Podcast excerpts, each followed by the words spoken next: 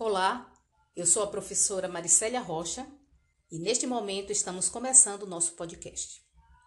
Nesse episódio, nós ouviremos uma entrevista com o jovem senhor Vitalino Luiz de Araújo Neto, que na verdade ele gosta mesmo de ser chamado de Neto.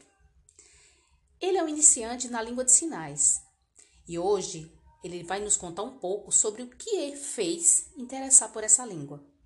Pois é, para quem não sabe, a língua de sinais não é simplesmente mímicas, gestos soltos utilizados pelos surdos para facilitar a comunicação. É uma língua que tem estrutura gramatical própria. Então vamos ouvir um pouco o que Neto tem a nos dizer sobre isso? Neto, o que te fez te interessar pela língua de sinais? E você teve alguma dificuldade no início ao aprender essa língua?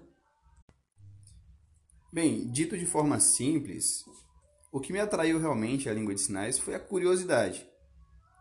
Você acabou de citar que a língua de sinais não é simplesmente gestos desencontrados, mas foi justamente isso que me atraiu.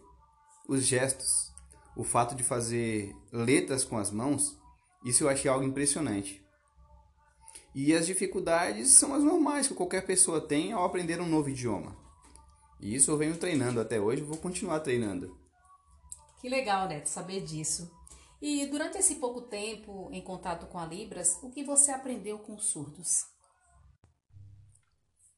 Uma coisa interessante que eu aprendi com a cultura é de que os surdos eles não têm um meio termo para falar. Assim como no português ou em qualquer outra língua falada, não, não tem como dar voltas para falar aquilo que ele pensa. Se uma, uma amiga surda quiser falar do peso de outra, ela simplesmente vai falar que a outra tá gordinha.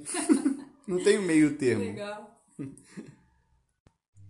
Neto, tem alguma situação engraçada que ocorreu com você, ou até mesmo com outra pessoa que você queira nos contar? Quando a gente está aprendendo o idioma, basicamente muitas situações são engraçadas quando a gente está aprendendo. Numa determinada ocasião, eu estava num diálogo com a surda e eu fui falar para ela que um determinado local era de graça a gratuidade, eu tentei fazer o sinal de gratuidade e não consegui. Eu fiz um sinal lá que ela não entendeu nada. Aí eu simplifiquei, falei que não precisava pagar. Então eram dois sinais muito mais simples. Eu imagino que você tenha ficado sem graça, né? Com certeza. Aí ela me corrigiu e eu aprendi mais um sinal. Ah, isso é ótimo. Então, durante esse pouco tempo em contato com a língua de sinais, eu tenho percebido que você realmente se interessou bastante e está gostando muito de aprender cada vez mais, né? Tem se desenvolvido é, dessa forma. Neto, qual mensagem que você deixaria ou você deixa para aquelas pessoas que desejam aprender a língua de sinais? Ah, nessa pergunta aí, basicamente já tem a resposta, né? já tem a resposta mesmo. Porque o desejo de aprender né? A mensagem que a gente deixa de que aquelas pessoas que realmente querem aprender o idioma, elas se esforcem, porque assim como em qualquer outra coisa, é necessário esforço. Mas o prazer também que nós, nós temos nós recebemos com o passar do tempo, isso é muito gratificante.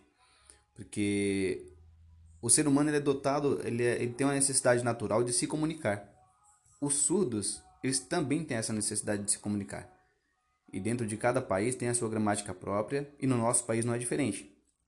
Então, basicamente, essa necessidade deles de se comunicar vai ajudar muito os ouvintes que querem aprender o idioma realmente que se esforcem para, para alcançar esse objetivo. Né? Vão ajudar muitas pessoas. Então, eu tenho certeza que a retribuição vai vir.